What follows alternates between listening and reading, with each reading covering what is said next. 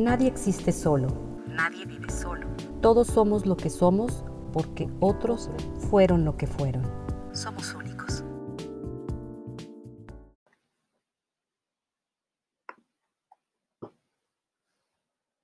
¿Te pasa algo así? ¿Te sientes sin energía y sin ganas para seguir tus sueños? ¿Enfermas constantemente? ¿No comprendes lo que te ocurre, pero sabes que algo te pasa? ¿Sientes que tu vida no va a ninguna parte? ¿Siempre sucede algo cuando estás a punto de llegar a la meta? Quizás estés viviendo la historia de otro miembro de tu sistema familiar. Ven a descubrir qué sucede. La biodescodificación transgeneracional desarrolla procesos terapéuticos entrando al árbol genealógico al proyecto sentido y a la línea de tiempo, a los arquetipos familiares de una forma única, a través de fricciones creativas, individuales y colectivas, utilizando el lenguaje como disparador y movilizador de emociones que podemos reconocerlas y gestionarlas, impactando en el cuerpo y provocando una profunda sanación. Las memorias emocionales se heredan al igual que heredamos el color de los ojos. Toda emoción resultante de una experiencia se transmite de generación en generación. Estas experiencias que se graban en nuestra memoria como determinadas emociones, se graban en nuestro cuerpo y en nuestra psique en forma de creencias. Esto determinará cómo sentimos y por lo tanto cómo se produce una determinada energía que atrae determinadas situaciones y personas con las que resuenas y que complementan esa misma energía.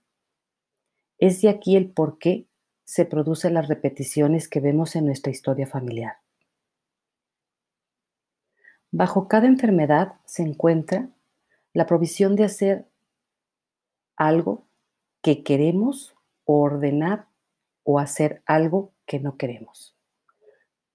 Toda sanación requiere desobediencia a esto prohibido u ordenado por el sistema familiar. Para desobedecer hay que deshacer el miedo infantil a no ser amado, es decir, abandonado. Este miedo lleva a una falta de conciencia. El afectado no se da cuenta de lo que es realmente, porque trata de ser lo que otros esperan que sea. Si persiste en esa actitud, convierte su belleza íntima en una enfermedad. La salud solo se encuentra en autenticidad. Para lograr lo que somos hay que eliminar lo que no somos. La mayor felicidad es ser quien eres. El periodo llamado proyecto sentido es el periodo que va desde unos meses antes de la gestación hasta nuestros dos años y medio aproximadamente. Estos dos años y medio aproximados, en cuanto el niño puede identificarse como un individuo separado de la madre, hasta entonces el bebé, el niño se ha sentido como uno con sus padres, en especial con la madre. En este periodo, todo lo que han sentido los padres y en especial ha sentido la madre se siente como propio, como una experiencia con una determinada emoción que consideras propia y ésta se incorpora dentro de tu sistema de creencias. En este periodo eres como una esponja y es cuando más se produce el fenómeno llamado incorporación emocional. Si, por ejemplo, tu madre se ha sentido excluida de su sistema familiar y o social, tú adquieres esta misma memoria, llevándote a sentirla como propia y manifestándola en tus años posteriores con situaciones donde vivas la memoria de exclusión. Por ejemplo, viviendo situaciones donde te sientas aislada en tu familia, colegio o entorno laboral o social. La primera infancia, desde la finalización del periodo del proyecto sentido hasta los seis años de edad aproximadamente, es el periodo donde más moldeables y es aquí donde se acaban de configurar nuestras creencias de estructura. La estructura familiar que veamos en nuestro hogar será la que grabemos y tendamos a repetir a lo largo de nuestra vida. La incorporación emocional se produce cuando empatizamos en exceso con el dolor, es decir, con el sufrimiento de una persona cercana a nosotros. Al hacer esa incorporación emocional, lo hacemos nuestro, sentimos ese dolor como propio. La solución sería dejar de ver ese dolor como propio, dejar de verlo como sufrimiento y verlo y sentirlo como una experiencia que le va a dar a esa persona una oportunidad, un aprendizaje que tiene que vivir para transformarse, para cambiar, ya que ese es el sentido biológico del sufrimiento, el cambio. ¿Cómo dejar de repetir la historia familiar? Las lealtades invisibles hacen que una persona se mantenga dentro de su sistema familiar, repitiendo la misma historia generación tras generación. Algunas personas se preguntan, ¿cómo solucionar esta situación en su vida? ¿Cómo hacer para no terminar sola como el resto de las mujeres de mi familia? ¿Cómo hacer para no terminar divorciándome? cómo escapar de las enfermedades familiares, cómo escapar de la historia familiar, cómo parar la repetición de la historia familiar. Existe en cada ser humano la buena conciencia.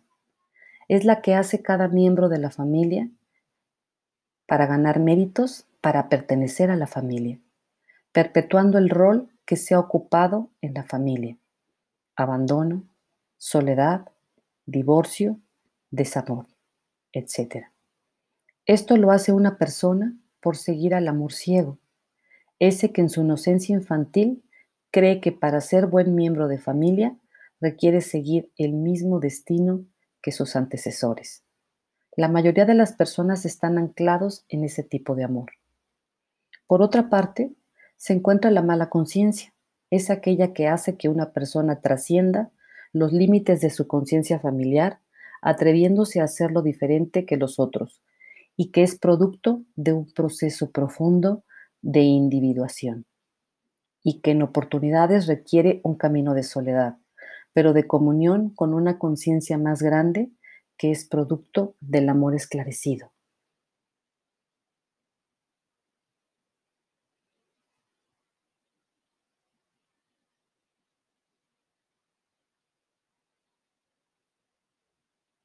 Hablando de programación inconsciente de los hijos, proyecto sentido, podemos comenzar por decir que realmente son muy pocas las parejas, ya sea bien formadas, ocasionales o circunstanciales, que planean conscientemente la llegada de un hijo.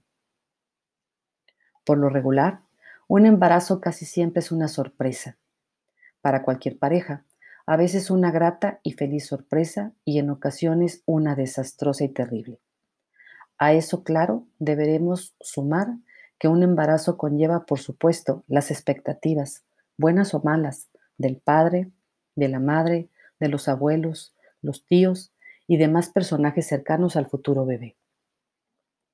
Comenzando por comentarios sobre si es un buen tiempo para que ese bebé llegue, si son buenas las circunstancias de su llegada, si la economía es o no propicia para su llegada. Luego se comienza a planear el sexo ideal con el que ese bebé deberá llegar.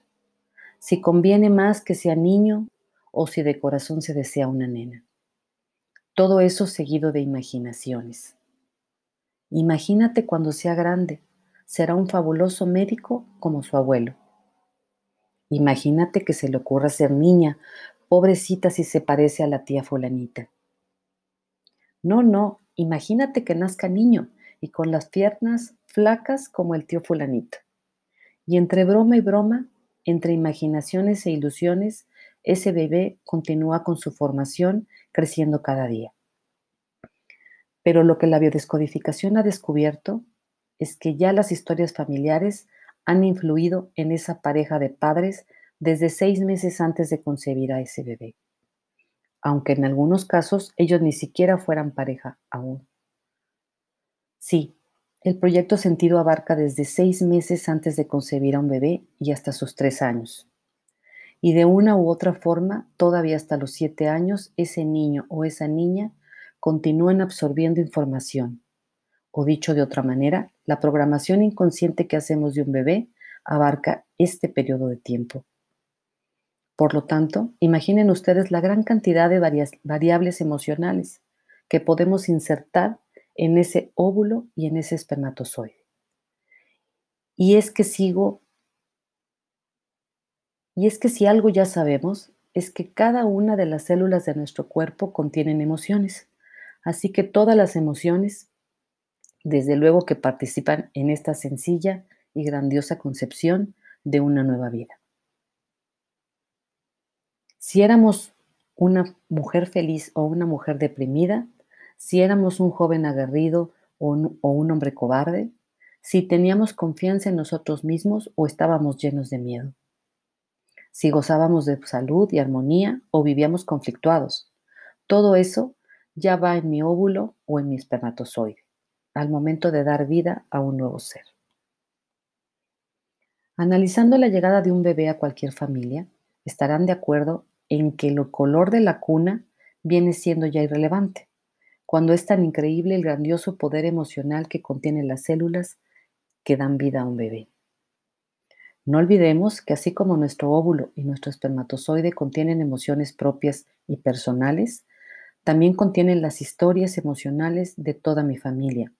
Esa diminuta célula contiene frustraciones, miedos, secretos, anhelos, gustos, enfermedades, dramas, traumas, tristezas, alegrías y toda una serie de historias sentidas por cada miembro de absolutamente toda mi familia. Ese bebé, aparentemente inocente y limpio de historias, realmente se trata de un ser humano programado ya para vivir cierto tipo de vida, gozar de cierto tipo de experiencias o de sufrir cierto tipo de desgracias, sin que la mayoría de los padres estemos plenamente conscientes. Y ese proyecto sentido va para todos los hijos concebidos y nacidos de la familia. No se limitará al primer bebé, o al tercero, o al séptimo. Cada uno de esos bebés será distinto porque cada uno cargará sus circunstancias precisas y sus historias y sus historias exactas. Y aquí entramos ya en otro tema, que son las fechas. Porque el proyecto sentido, a esa programación inconsciente de un bebé, también añadiremos que las fechas de concepción y nacimiento tendrán relación directa con ciertos personajes en el árbol genealógico, que determinarán con más precisión el camino, los gustos, los modos y maneras, que dicho bebé presentará como modo de ser, carácter, aficiones, destino y hasta suerte. Entonces descubriremos que no solo son el padre y la madre de un bebé los que programan a un hijo o una hija, sino que toda la familia de ambos interviene para ser de esa criatura. Parte del árbol genealógico con historias que pueden sumar en positivo, claro está, pero de igual manera pueden hacerlo en negativo. Y eso es lo que no queremos. No queremos que nuestro bebé enferme como aquel tío que murió en el hospital, no queremos que nuestro bebé sea miedoso o débil como aquel bisabuelo. No queremos que nuestro bebé muera solo y sin familia para repetir la vida del tío o de la tía. No queremos que nuestro bebé cargue con, mis miedos y frustraciones. Y ya con el hecho de estar consciente de todo esto, tenemos la partida ganada. Más vale saber lo que no queremos para nuestros hijos que vivir la paternidad inconscientes. Los hijos finalmente son prestados y no nos pertenecen. Nuestra misión es prepararlos para que puedan ser autosuficientes, para que puedan vivir felices, seguros de sí mismos y saludables. De eso se trata ser padres. Por lo tanto, si tanto tú como tu pareja, o tú sola, o tú solo, saben que las historias familiares no son nada positivas, si están conscientes de que no quieren para su bebé dramas y tragedias, enfermedades o tipos de muerte, pueden hacer una carta de liberación del clan familiar, liberando a su futuro bebé, primero, de todas aquellas circunstancias que hayan rondado el momento de la concepción, incluyendo los miedos, frustraciones o temores por la llegada de ese bebé que hayan sentido el padre o la madre. Y finalizando con todas aquellas vivencias familiares no gratas, tanto por parte de la familia del padre como por parte de la familia de la madre. Y se trata básicamente de liberar al bebé de absolutamente todas las historias, personalidades, enfermedades, destinos, suertes, tragedias, vicios, desgracias de toda la gran familia. Esto es el árbol genealógico.